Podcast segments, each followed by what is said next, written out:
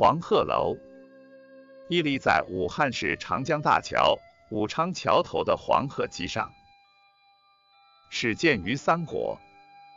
它背靠蛇山，俯瞰长江，奇姿雕蒙，重檐一疏，气势轩昂宏伟，耸天峭地。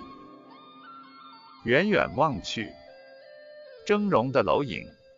隐现于缥缈的烟霭之中，壮丽辉煌，宛如仙宫琼殿。自古就有天下绝景之誉。曾与湖南的岳阳楼、江西的滕王阁并称为我国江南三大名楼。历代文人墨客登楼吟诗作赋，畅抒情怀，流传至今的诗词逾千首，文赋过百篇，且有多如珠玑的神话传说散落民间。历代名诗崔颢。李白、白居易、孟浩然、王维、杜牧、贾岛、陆游、杨慎、张居正等都先后到这里游乐、吟诗作赋。唐代诗人崔颢的题咏，使黄鹤楼赢得了“天下江山第一楼”的美誉。黄鹤楼这首诗运用了优美的神话传说，写出黄鹤楼的来历、登楼所见以及触景生情引起的乡愁。宋代人把这首诗推为唐人七律第一。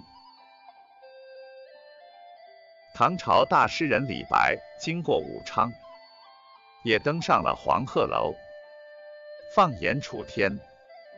胸襟开阔，诗兴大发，正要提笔写诗时，却见到崔颢的诗，自愧不如，只好说眼前有景到不得。崔颢题诗在上头，崔颢题诗，十里白戈壁，崔颢从此名气大盛。大约黄鹤楼边的戈壁亭，就是因此而建的。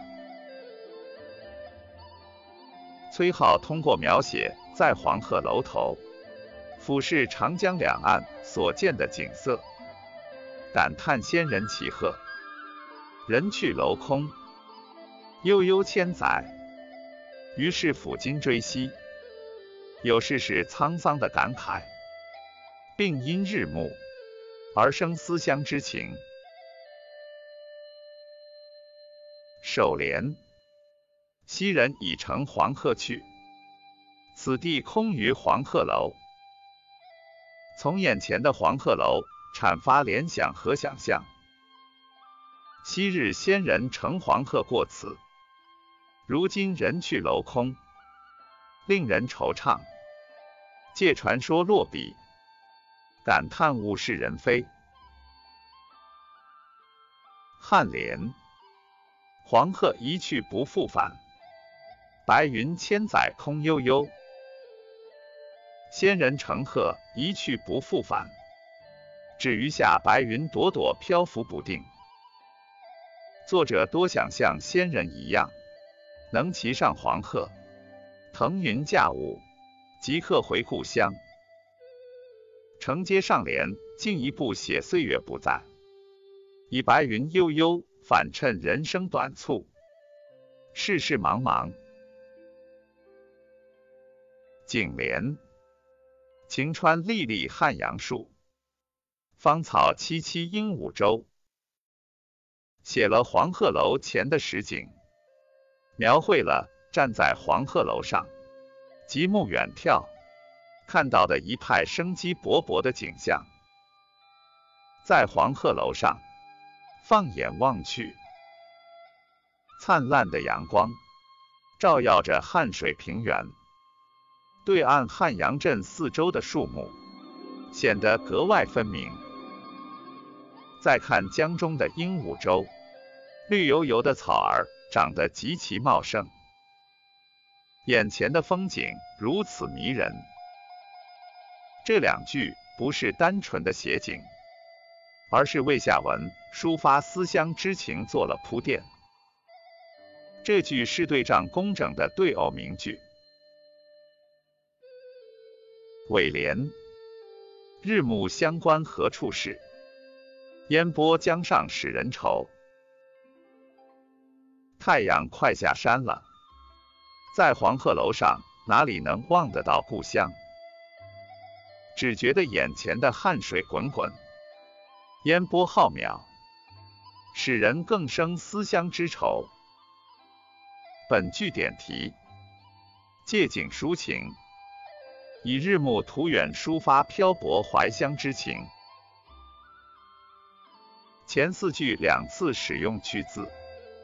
意在借那已逝的往昔，以衬托自身之孤独凄凉。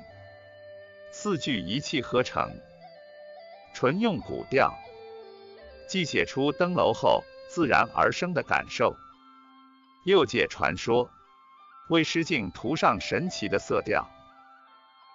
前四句写仙人及仙鹤的传说，抒发世事茫茫的感慨。后四句抒发日暮思归的情思。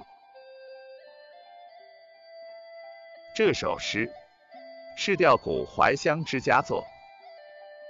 诗人登临古迹黄鹤楼，泛览眼前景物，即景而生情，诗性大作，脱口而出，一泻千里，既自然宏丽。又饶有风骨，诗虽不斜律，但音节流量而不拗口，真是信手而就，一气呵成，成为历代所推崇的珍品。